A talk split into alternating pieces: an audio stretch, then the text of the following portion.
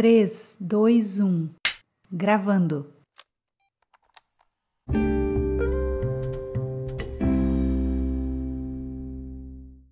Olá, mulher, seja muito bem-vinda ao meu canal. Eu sou a Daiane Nóbrega e eu te agradeço por você estar aqui mais um dia me ouvindo, mais um dia dedicando seu tempo a Deus. Ei, você sabia que nós estamos numa minissérie Sem Medo do Novo? Você já assistiu o primeiro episódio? Se você ainda não ouviu ou se você ainda não assistiu, eu quero te encorajar a fazer isso. Começa no devocional do número 232 e lá tem o primeiro episódio dessa minissérie. Antes de você ouvir essa, assista primeiro aquela lá para que você não fique perdida no mundo da galáxia sobre o que nós estamos falando, o que vai acontecer aqui. Serão 10 episódios onde nós vamos falar do novo de Deus nas nossas vidas. E a minha oração nesse tempo é para que o Senhor possa ministrar no seu coração e para que você tenha o seu destino destravado. Sabe, querida, antes de eu começar tudo isso aqui, eu orei para que o Senhor me usasse como um arco na sua vida, para que eu te lançasse como uma flecha em direção ao seu destino, aquilo que Deus tem preparado para você. Ei, Deus tem preparado algo novo para você. Vamos viver juntas o novo de Deus para as nossas vidas? Não tenha medo do novo, mulher. Expulse todo o medo e toda a preocupação da sua vida e dê espaço para a sua fé entrar e permanecer.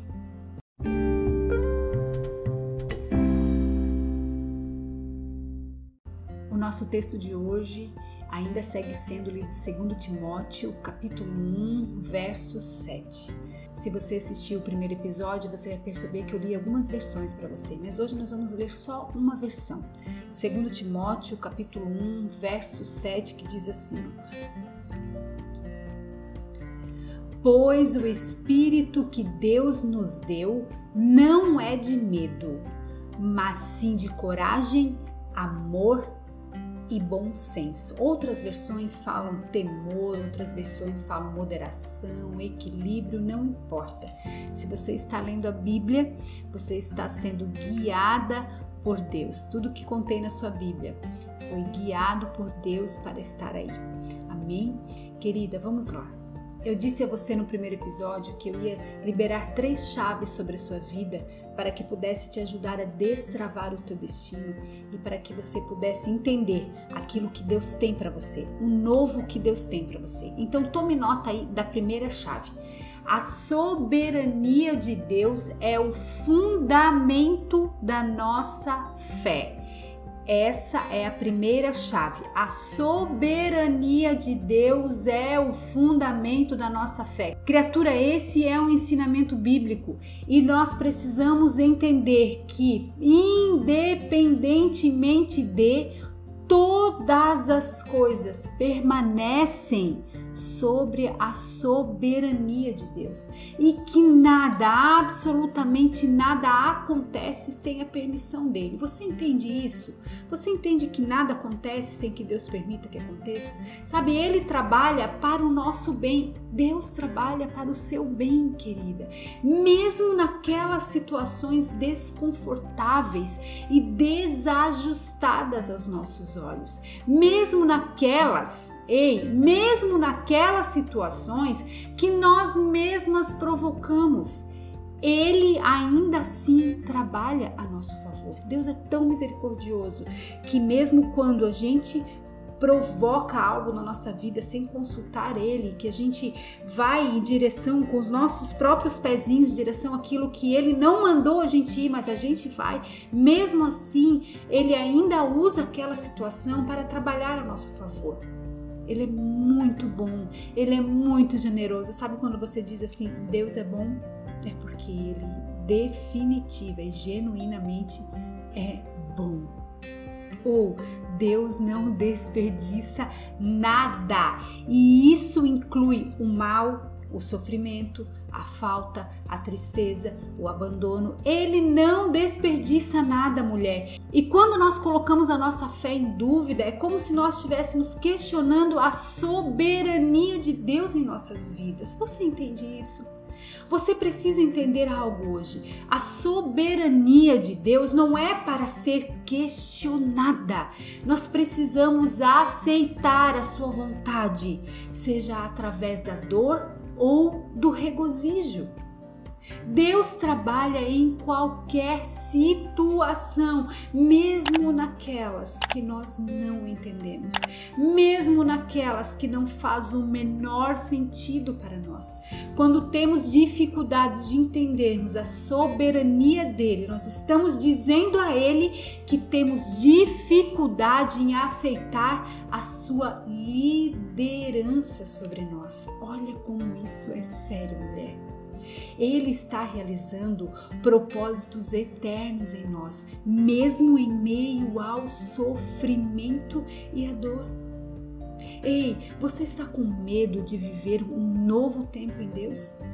Pare de se preocupar, mulher. Descanse nele, pois o medo sempre vai vir e vai fazer com que você questione a soberania de Deus. Cuide com isso. A segunda chave, a fé é somente comprovada e aprovada depois de ser provada. Toma nota dessa segunda chave. A fé é somente comprovada e aprovada depois de ser aprovada. Pare de ter medo de viver o novo de Deus. Ei, existem duas opções que você pode escolher ou os sofrimentos e as dificuldades da vida irão te afastar dele, ou tudo isso irá te trazer para mais perto dele. Querida, os sofrimentos e as dificuldades podem revelar uma fé fraca e anêmica, uma fé que não permanece. Uma fé inconstante. E quando a nossa fé é abalada, o medo toma conta de nós.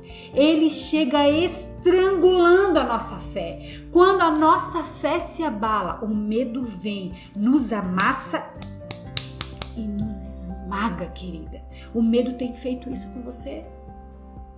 É porque você tem uma fé anêmica, uma fé que não permanece. Ei, chegou o tempo da sua fé ser comprovada e aprovada em meio às circunstâncias. Quando a nossa fé é abalada, o medo vem e nos domina. Mulher, como você reage diante das dificuldades e da eminência do novo de Deus na sua vida? Sua fé é abalada ou ela permanece? Você se deixa ser tomada pelo medo? Ei, entenda algo. O problema, ei, quero que você entenda, eu quero que você preste atenção nisso, quero que você tome nota disso, que você grave um áudio para você mesmo, que você coloque na tela do seu celular, não sei o que você vai fazer, mas eu preciso que você entenda isso hoje. O problema não é ter medo. O medo é humano. Você entende isso? Eu sinto medo, você sente medo. O problema é quando ele vem e sufoca a nossa fé. O problema, querida, é quando ele nos domina. E ele só nos domina quando a nossa fé desmorona, quando a nossa fé desmunheca, quando a nossa fé cai por terra, quando nós não confiamos plena e tipo de fé você tem, querida? Você entende isso, minha abençoada? Eu preciso que você entenda isso. Ei, mas uma fé forte, uma fé que permanece. Deixe-me te dizer algo bem importante aqui. Preste atenção. Uma fé forte e constante não é aquela mulher que não chora, que não questiona, que não fica triste. Ei, chorar, querida, não é falta de fé. Você precisa entender isso. Não há problema algum em você chorar. Você entende isso? Aprenda a discernir essas coisas. Uma fé forte e constante é aquela que crê independentemente de Criatura, fé não é pensamento positivo. Você precisa entender isso. Ah, não, mas eu tô aqui, ó, pensamento positivo, que vai dar certo. Ei, fé não é isso, minha abençoada de Jesus. Não é isso. Fé não é pensamento positivo. Sabe, nós temos vivido uma época do evangelho do parque da Disney, que tudo é lindo, tudo é maravilhoso, que temos que estar sempre otimamente bem. Nós temos vivido uma época do evangelho motivacional. Ei, acorda para a vida, criatura. Enfrentar lutas e desafios na vida não se... Ei, por favor, eu vou, eu vou repetir para que você entenda isso. Pare tudo que está fazendo, você precisa ouvir, você precisa ouvir isso aqui. Enfrentar lutas e desafios na nossa vida não significa que a presença de Deus não está conosco. Você entende isso? Ou fé não é Deus fazer aquilo que você deseja. Fé é você acreditar acreditar em Deus, mesmo quando aquilo que você deseja não acontecer. Você entende isso? Então, minha querida, uma fé forte e constante, ela se manifesta mesmo quando tudo ao nosso redor parece estar ruindo.